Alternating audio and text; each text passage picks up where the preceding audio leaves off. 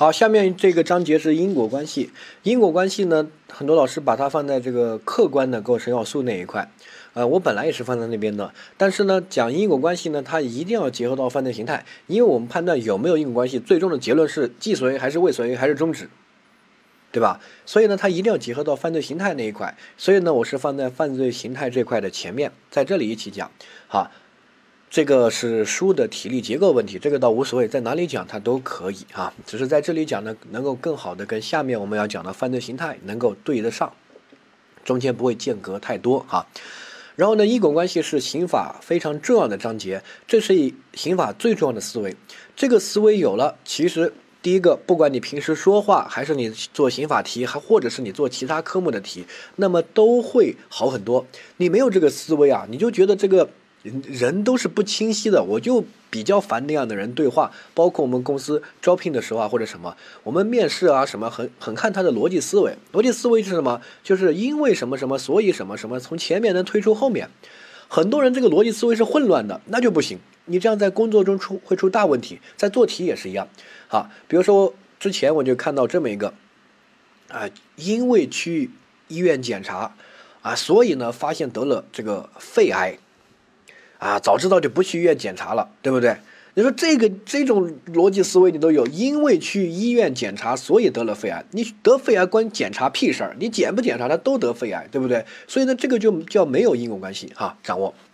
然后因果关系呢，我们要做这样一个理解，这个是一个概念的辨析哈。首先，我们生活上有一个因果关系，然后我们刑法上有一个因果关系。好，他们能画等号吗？就像我们生活上有个故意，对吧？故意开车，故意闯红灯，和生活上的和刑法上的这个犯罪故意能一样吗？那肯定不一样。生活上的故意和刑法上的故意不一样。刑法上的故意是对结果的一种明知会发生结果，然后还希望发生结果或者放任发生结果，是对结果的一种态度。而我们生活中说的故意是你有意识的去这样做的，跟这个结果没有关系，对不对？是指对行为是下意识的行为哈。然后呢，我们这个刑法上的因果关系和生活中的因果关系，那也不是回事儿。好，首先我们先说一下什么叫生活中的因果关系。生活中的因果关系呢，比如说在这个佛教里面，他就比较强调这个。他问你这辈子为什么倒霉啊？就是因为你上辈子这个做了坏事儿。你这辈子为什么顺利啊？就是因为你上辈子积了福，做了好事儿，或者你父母积了福，可以这个有福报，对吧？那所以呢，他把这个运运气好。或者这个有了那么多财富，这个结果归功于上辈子做了好事儿，所以呢，按照他这个逻辑呢，如果你这辈子不做好事，你下辈子就完蛋了。好，他是这么佛学上的因果关系。然后佛学上还强调什么？一花一世界，一叶一菩提，万事万物都是有因缘的。他那个因缘，因就是因果关系的因，对吧？不是指那个婚姻那个姻缘，因因缘啊。然后呢，这个就是什么呢？他就强调，哎，你看这个。为什么会有这个今天这回事呢？可能就是你十年之前埋下的一个种子，所以它在今天发芽了。举例子，比如说，为什么张三今天会杀我？第一个，就是可能因为我小时候我跟张三有一次矛盾，因为那次矛盾呢，我们就积下了仇恨。到后面呢，我没有去化解这个矛盾，我经常都跟他这个吵架。然后到后面呢，我们成为朋友了，但是心里面还是埋了那个仇恨的种子。然后在考试中我就超过了他，然后再到后面我高考考得比他好，找的老婆比他漂亮。然后呢，所有这一切最终导致了张三看不惯我，把我杀了。所以佛学就认为，呃，你当时如果不埋这个种子，不就好了吗？对不对？所以呢，这个你当时那些行为和后面，比如说你找老婆比他好，考试比他好，高考比他好，这些呢，都跟他杀你啊有因果关系。这个是佛学认为的啊，然后呢，刑法上的因果关系是不是这样认为的呢？不是，刑法上的因果关系呢，我们一般要做一个限定。刑法上的因果关系讨论的是什么问题？你先搞懂，对吧？佛学那些说有因果关系，有就有，没什么了不起的。但刑法上说有因果关系，那是要干嘛？那是要涉及到犯罪或者量刑的。所以刑法上的因果关系一定要在犯罪那个那个部分讨论。它的因是指的是犯罪行为，果是犯罪行为导致那个危害结果。刑法上的因果关系指的是他们两个之间的关系，而生活中的因果关系，那这条线就可以扯得太远了。嗯，为什么今天这个我会杀人？可能是因为之前没有被教育好，可能是因为之前做生意亏了，还有可能是因为之前在这个父母生我的时候呢，没有给我好好教育好，还可能是因为我爷爷生我爹的时候也没有教他怎么教孩子，所以呢，他没把我教好，所以我现在杀人了，对不对？你这个因果链条可以无限的长，可以追溯到祖宗十八代，前面没有任何一环，今天都不会有我出现。对吧？甚至为什么我今天会杀人，就是因为我父母在下雨天那一夜，这个啪啪啪，然后生下了我，对吧？如果他们不生我，我就不会杀人。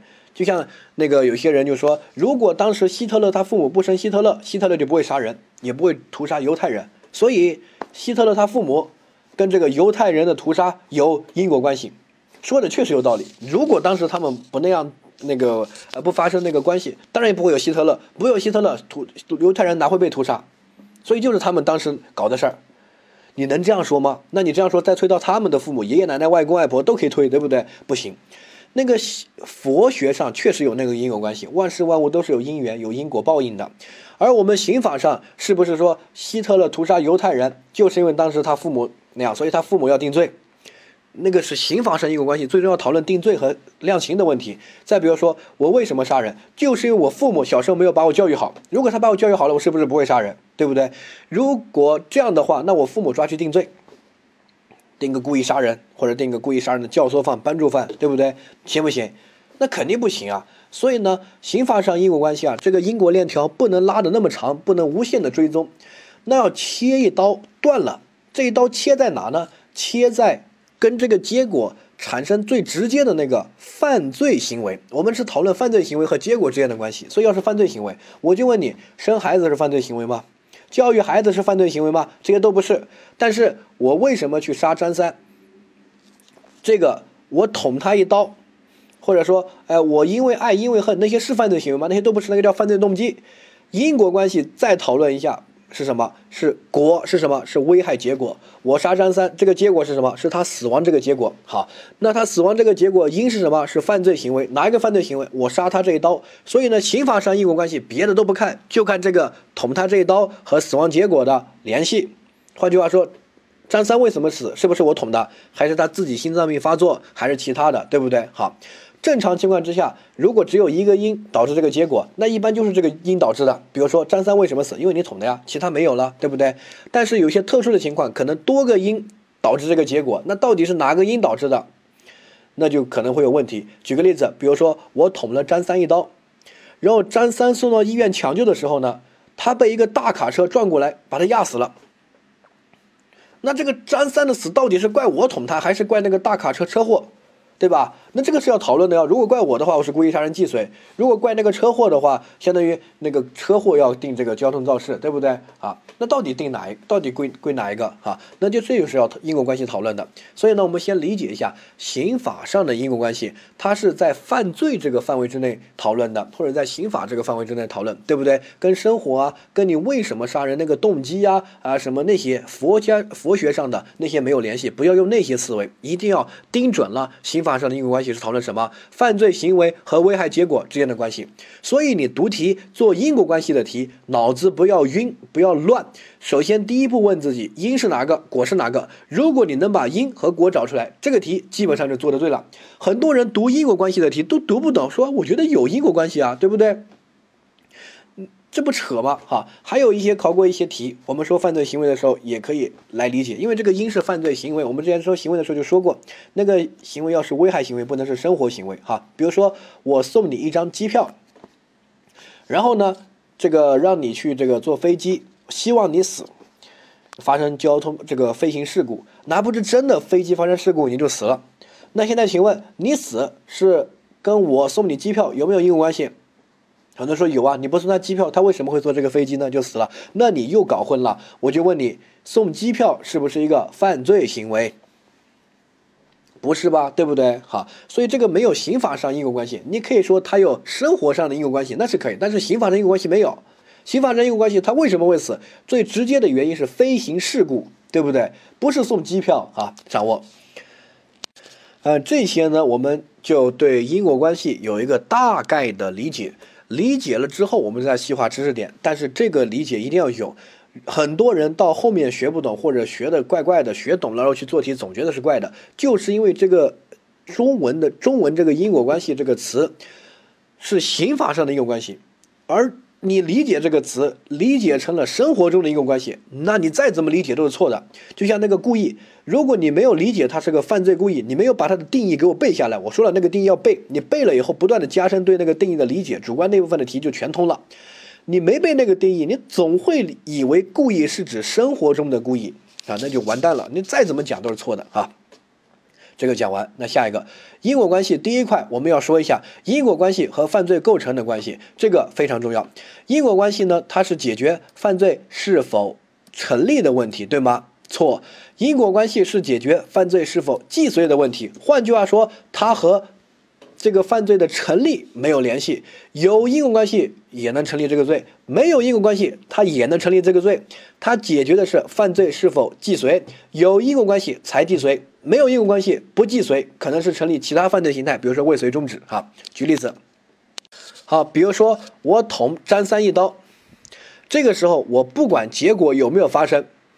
那么我都可以成立故意杀人罪。我捅他一刀，他后面被救活了，没死，我定故意杀人未遂。如果我捅他一刀，然后他死了，就是因为被我捅死的，那我就定故意杀人既遂，对吧？所以你看，我有因，因果关系肯定要有因有果，然后他们两个有联系才叫因果关系，对不对？而如果只有因没有果，那肯定是没有因果关系的。我捅他一刀，他还没死，被医院救活了，果都没发生，那肯定没有因果关系，对不对？好，所以你看，我捅他一刀没死，我能定罪吗？可以定啊，故意杀人罪，只是犯罪形态是未遂。我捅他一刀，他死了，有因果关系，能定罪吗？可以定啊，故意杀人罪。然后只是犯罪形态是既遂，你会，所以你会发现，有因果关系和没有因果关系会不会影响定罪？不会，都定故意杀人罪。有因果关系定既遂，没有因果关系定未遂，没问题吧？所以它只是影响犯罪是否既遂，它不会影响犯罪是否成立，这个一定要注意哈。换句话说，它影响的是犯罪形态，它不会影响犯罪成立啊。下一个。好，过失犯罪是结果犯，结果犯就是一定要发生结果，这个犯罪才成立。如果没有发生结果，这个犯罪直接不成立。不是讨论犯罪形态的哈，因为我们刑法以惩罚故意犯罪为原则，惩罚过失犯罪为例外。过失犯罪我们要惩罚他，要求是一定要结果发生才惩罚，所以叫结果犯。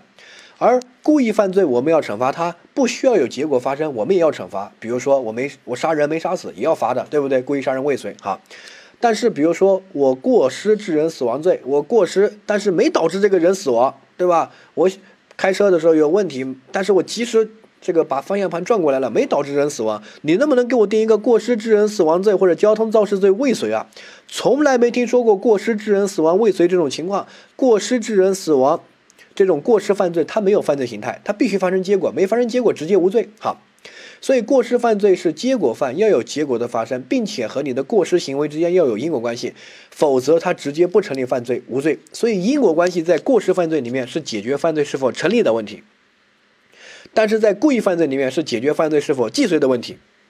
但过失犯罪的因果关系一般是不会考的，除非考一些特殊的什么查明不了那个情况，我们后面也会说啊。下一个因果关系呢是具有客观属性，和行为人主观上。没有必然的联系。好，我们之前在讲这个呃主观的部分，我们说过犯罪主观和这个因果关系的一个案例。好，我不知道你还记得吗？好，我们之前我记得是在讲犯罪主观部分无罪过事件啊，那里我们强调了一个呃没有主观构成要件，就是没有故意也没有过失，它不成立犯罪，但是可能。有因果关系，你可以这个翻讲义，回到那个呃犯罪主观那个无罪过事件那一块去复习一下啊，就什么意外事件啊、不可抗力啊，就犯罪主观故意过失那个章节的有一个叫无罪过事件哈。那里呢，我们说了这样三个案例，你来再复习一下。第一个，这个人有个特殊疾病，比如说他有什么血友病啊，或者鸡蛋脑壳综合症啊之类的哈。然后呢，这种情况。我带着不同的故意或者不同的主观，我去弄他，然后定的罪不一样。比如说，我明知道他有疾病，然后我去弄他，推他一把，把他推死了。这个时候我定什么？定故意杀人既遂，因为他为什么死，就是因为我推的哈。所以呢，这个就构成故意杀人既遂，有因果关系。然后我主观上有故意。然后第二个，我在工地上或者在一些危险的情况之下推他，但是我不想他死。那这个时候呢？呃，我就构成过失致人死亡罪。理由是我主观上没有故意，但是还是一样的，他的死亡和我推的行为是有因果关系的啊。所以我最终成立过失致人死亡罪。第三个就是我在一个很安全的什么草地啊啊，或者很安全的什么这个场所，地软软的，反正也没什么危险，推他，哪不知他刮了刮了点伤口，还是死了。那这个时候呢，我直接是没有故意，也没有过失，叫意外事件，对吧？因为我完全遵守了规则，没有违反规则，所以没有过失，所以呢是意外事件。意外事件是无罪的，所以呢第三个情况就是无罪。但是呢，第三个情况它也是有因果关系的，就是他为什么死，就是因为你推的，对不对？所以这三个案例，它最终一个是故意杀人，一个是过失致人死亡，一个是这个无罪。他们的区分关键点是在于他的主观犯意不同，有故意就故意杀人，有过失就过失致人死亡，没有故意也没有过失，无罪过事件的话就无罪。但他们相同点就是这三个案例，这个推的行为和死亡结果之间都有因果关系。所以我之前还告诉你。犯罪主观和因果关系没有联系，你是故意，它有因果关系，可能有可能没有；你是过失，它也可能有可能没有因果关系，对不对？没有必然联系，没有说犯罪过失就一定没有或者一定有，不是，它是独立的概念，听懂没有？好，掌握。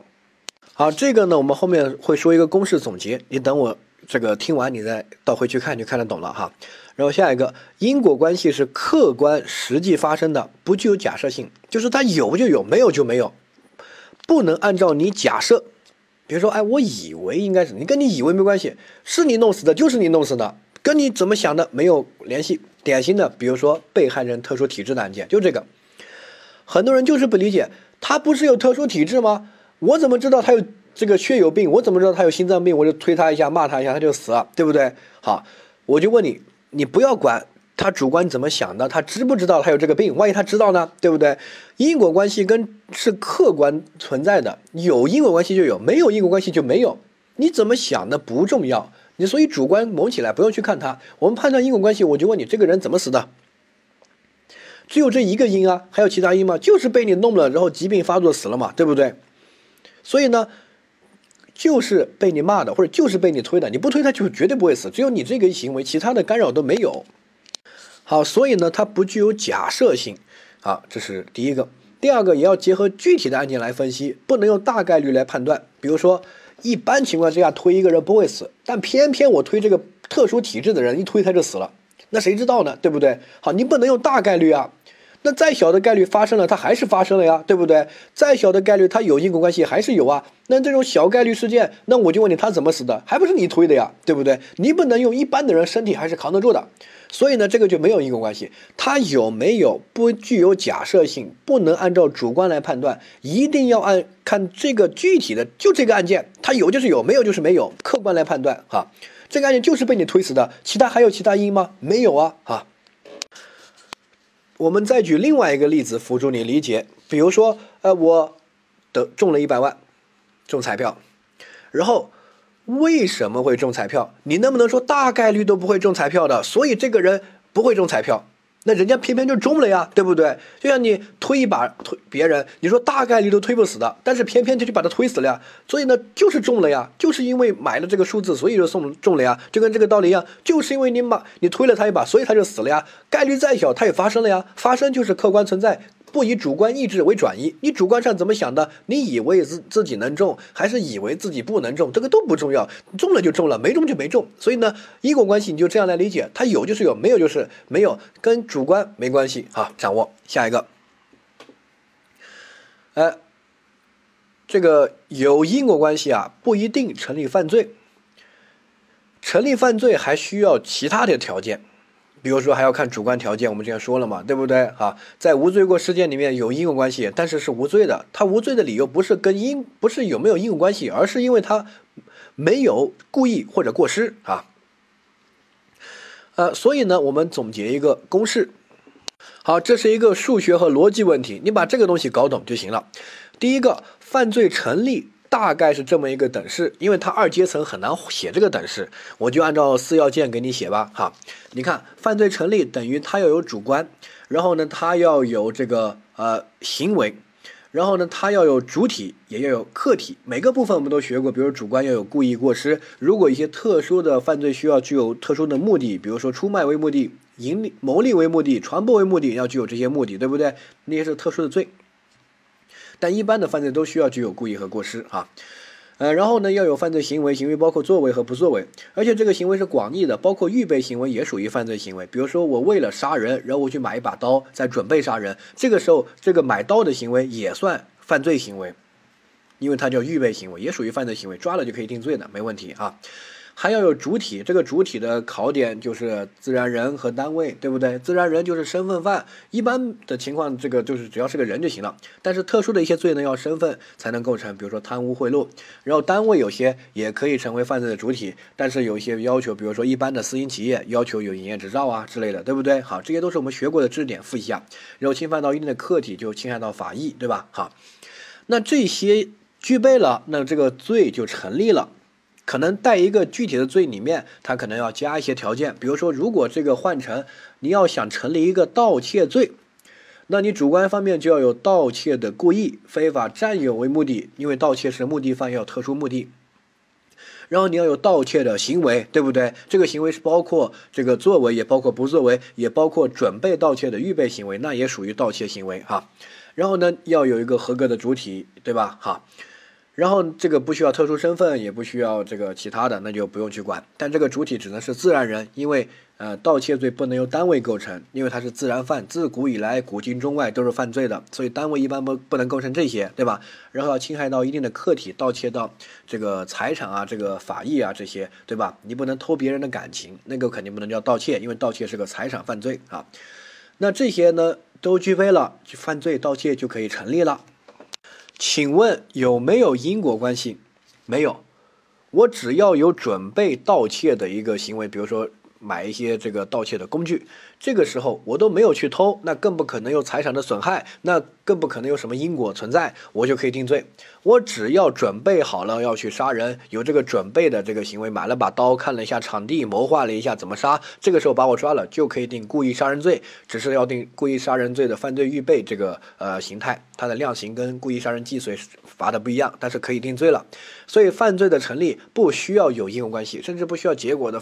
发现发生，我都可以成立犯罪，只需要这几个条件就行了。但这几个条件缺一不可，这几个条件相互独立。比如说，我其他条件都具备了，但我就是没有主观故意或者过失，那就无罪，对不对？这几个是加的关系，你懂什么叫加吗？对不对？好，你把数学把它搞懂，我们不是乱写的哈，这缺一不可，缺一个就不能成立犯罪啊。这是第一，第二。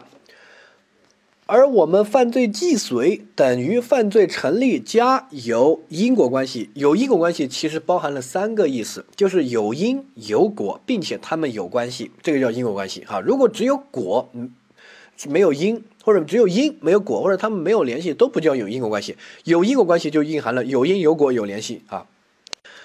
这个等于犯罪既遂，这两个等式你会换吧？比如说上面那个是犯罪成立，等于这四个相加，对不对？好，然后呢，如果这四个相加之后犯罪成立了，再加一个有因果关系，有因有果有联系，那么就等于犯罪既遂。好，所以这个等式我说完了，我说再结合一下上面的话来看一下，第一个因果关系是客观的，跟行为人主观有没有联系？没有。你看这个等式，如果把第一第一个等式和第二个等式合并这个公因公因公约数还是什么，就把它合起来，那就相当于犯罪既遂等于主观加行为加主体加客体，对不对？再加有因果关系。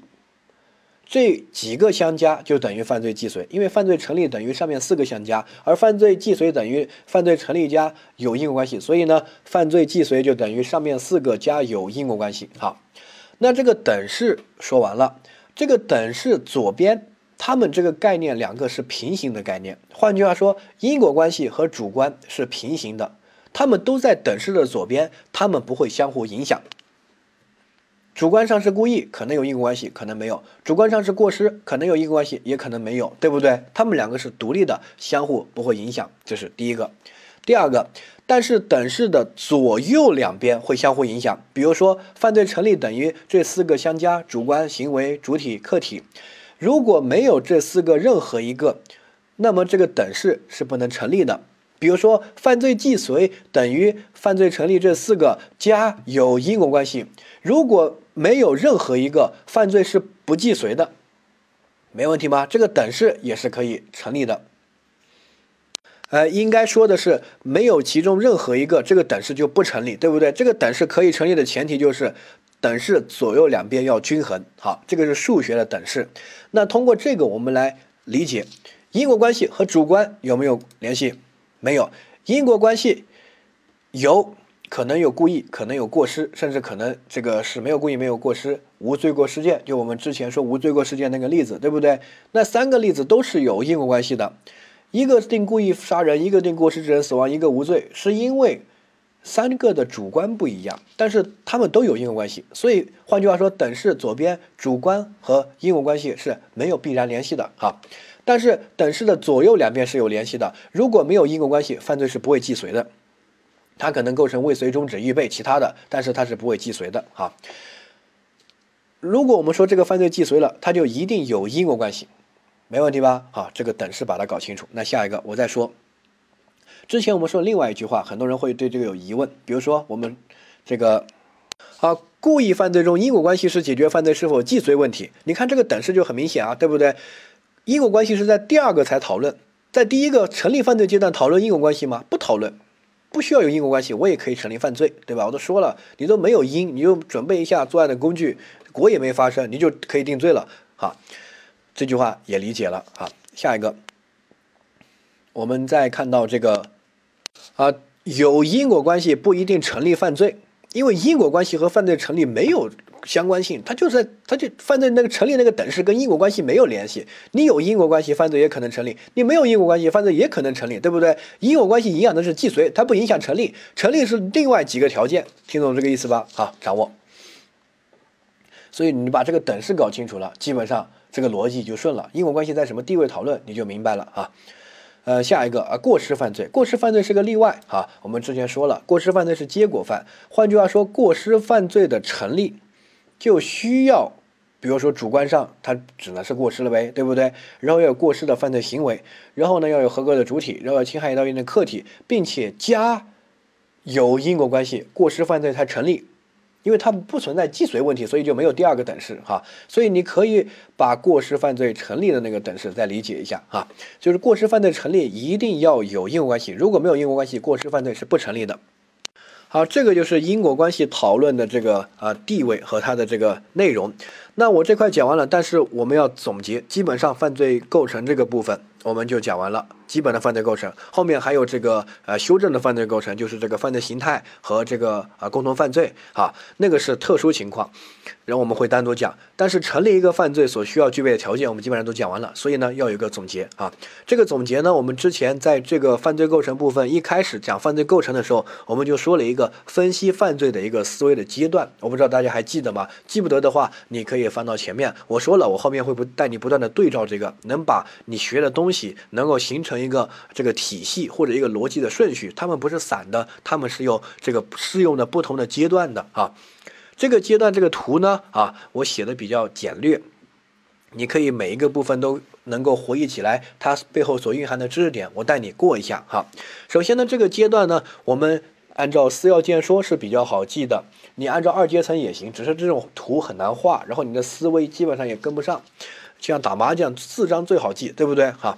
而且这个二要件和四四要件，二二阶层和四要件还是三要件，它都不影响你做题。不管用哪个，得到的结论都是一样的。在考试里面，法考里面不会涉及，除非你考研考博那个会涉及啊。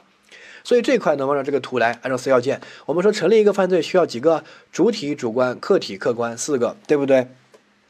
主体的这个就是什么身份犯呀啊这个。啊，单位犯罪啊，然后主观就故意过失，然后犯罪目的，对吧？然后呢，还可能有一些认识错误啊之类的。然后呢，这个客体呢，就是这个法益啊，不同的罪代表的不同的法益，对不对？然后呢，这个客观一般是指行为，行为就是主要爱考不作为，作为的话他不怎么爱考哈。就把这些这些加起来就等于成立犯罪。然后这个成立犯罪呢，我们还学过一个点叫主客观一致归罪原则。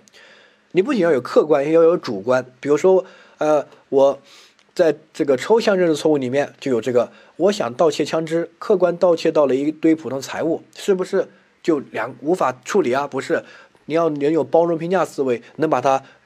重罪包容出评价出来一个轻罪，对不对？那在盗窃这个财物的范围之内，就能够呃主客观一致，对不对？哈，这个后面我们在讲共同犯罪的时候也会说，叫部分犯罪共同说啊。反正主客观一致，既有这个犯罪的主观故意过失或者目的，也有客观相跟它相对应的东西一致了，那么我们就可以成立犯罪了。这个犯罪。这个成立呢，只是一个暂时的成立。这个阶段我们就要讨论前面那些要件。如果那些要件都具备，犯罪才成立。如果前面一个要件缺一，那么犯罪就不成立。比如说，他主体要件不具备，不具备特殊的身份，那一些身份犯，像什么贪污贿赂，他就不成立。比如说，他主观要件不具备，没有故意过失，那就是无罪过事件，对不对？好，那就无罪，对吧？好，所以这些条件都要具备，犯罪就成立。成立之后呢，我们下一个阶段讨论的是阻却事由。阻却事由是在成立犯罪之后才讨论的。所以，如果这个行为压根就不是犯罪行为，比如说打一只土狗，打死一只土狗哪来是犯罪呢？对不对？好，根本不是犯罪行为。再比如说，这个我追赶小偷，小偷偷我东西，我追他，追小偷是一个犯罪行为吗？那肯定不是。那既然都不是一个犯罪行为，我们需要讨论阻却事由吗？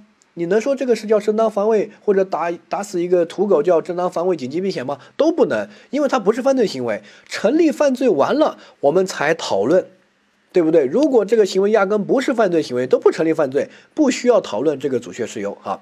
所以呢，成立完了犯罪，我们就讨论阻却事由。阻却事由有主观阻却事由和客观阻却事由，有学过的，比如责任年龄、责任能力。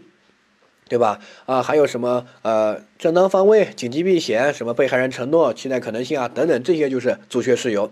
如果有阻却事由，那么他最终是无罪的。但他的无罪不是一来就无罪，是先成立犯罪，然后被阻却事由阻却了无罪。这个一定要分析出来。主观题，如果你没有这样两个步骤，先成立犯罪的分析和阻却事由的分析，你直接说阻阻却事由无罪，那么不好意思，只得一半的分。客观题他也会考你这个分析的步骤哈。这个请大家掌握。那下一个，我们这个分析的步骤有了之后呢，还会运用到两个地方。第一个地方就是在共同犯罪那个里面，我们共同犯罪成立，只需要在第一个阶段就可以成立，不需要管阻却事由什么事儿。换句话说，我一个成年人和一个小孩子，我们两个一起去杀人。那这个时候可能他他还牛逼一点，他聪明一点，他谋划，他策划，他主导，他捅的人，我只是帮助他。那这个时候我们两个可以成立共同犯罪，因为成立犯罪包括成立共同犯罪，我们只需要在第一个阶段讨论，阻却使用是在第二个阶段，对不对？好，那。这个小孩子这个年龄，这个阻却事由先不讨论，就讨论主体啊，这些都具备了，对吧？自然人这些啊，那就成立犯罪了，成立共同犯罪了。然后呢，小在第二个阶段，我们在讨论阻却事由，发现我没有阻却事由，我最终定罪，而小孩子有阻却事由，所以呢，他无罪。这样的分析才是对的。这样子分析出来之后，就能分析出来我们两个成立了共同犯罪，可以给我适用从犯这个情节。如果你没有这样的一个分析的过程，直接就是小孩子无罪，因为年龄不到，然后我构成犯罪，那你没有分析出来我们两个在第一个阶段成立共同犯罪，那你就不能给我适用从犯这个情节，对我是不公平的，因为我本来就是从犯，这个小孩子主动谋划策划实施的，对不对？我只是帮助哈。这个是第一个要运用这个思维的。第二个，在讲正当防卫的时候，我们也提过一嘴。然后这里呢，再重复一下，典型的，比如说，呃，一个小孩子或者一个精神病来伤害我，我能不能对这个情况进行正当防卫？这个叫不叫不法侵害？叫。因为我们讨论这个叫不叫不法侵害的时候呢，不需要讨论阻却事由，只需要啊讨论它是客观存在的一种不法侵害就行了，对不对？好，掌握。所以呢，这个都是这个阶段思维的一个重要性。如果没有按照这样的顺序分析，很多时候会遗漏，会分析错。啊，好，那如果没有阻却事由，他之前暂时成立的犯罪就不是暂时了，是真的成立犯罪了，就可以给他定罪了，对不对？他又不用精神病，又没有呃什么正当防卫、年龄这些哈，那就就是要定罪。只是定罪呢，我们注意一下，这个阶段不需要讨论因果关系。成立犯罪之后呢，我们再讨论因果关系，因为有没有因果关系，主要是处理犯罪形态的问题，对吧？然后呢，成立犯罪之后有因果关系，然后就会形成犯罪的形态，对不对？好，所以这里成立犯罪到犯罪形态既遂，它中间的箭头写的是因果关系哈。而前面成立犯罪那边是不需要讨论因果关系的，这个一般是指故意犯罪、过失犯罪，在前面就要讨论，因为它又没有后面的犯罪形态这些，对不对？好，理解。好，然后有人会问，前面有行为，对吧？危害行为，这里也有行为。好，前面那个行为是广义的，包括所有行为，比如说预备行为啊，什么都可以。而这里这个行为，我们是狭义的，就是指因果关系里面的因，一般是指实行行为啊，实行行为。啊，典型的，在这个我们之前也提过，就是在哪里，在这个认识错误里面，因果关系认识错误，我们在那里讲过一个东西，我带你复习一下。好，我们说妻子要毒丈夫买了个毒酒，然后呢，准备第二天毒，哪不知丈夫今天提前回家，自己把毒酒喝了，死了。然后我们说这个丈夫的死啊，跟妻子是没有因果关，跟妻子的行为没有因果关系。为什么我们说妻子还没有下毒他就死了，相当于我还没有杀这个人，这个人就死了，那关我屁事，对不对？所以呢，没有因果关系，所以他还他就不成立故意犯罪既遂，而妻子只成立什么？只成立故意犯罪预备。所以你会发现，我还没有杀他就死了，我还没有毒他就死了，没有因果关系，对不对？好。没有因果关系，但是妻子是不是无罪？不是，他成立犯罪预备，所以成立犯罪不需要讨论因果关系，对不对？哈，而那里的犯罪预备是指的是他有下毒、准备毒的这个行为，对不对？就可以成立犯罪了，是预备行为。而这里因果关系的因呢，我们一般是指实行行为，什么罪就是什么行为，就是那个着手，就是抢劫就抢，杀人就杀。这对吧？放火就放火，盗窃就盗窃，哈，这些行为，有了这些行为，才会发生这些行为对应的结果。我还没有杀你就死，那关我屁事？那怎么可能是因果关系呢？对吧？跟我没有联系，哈。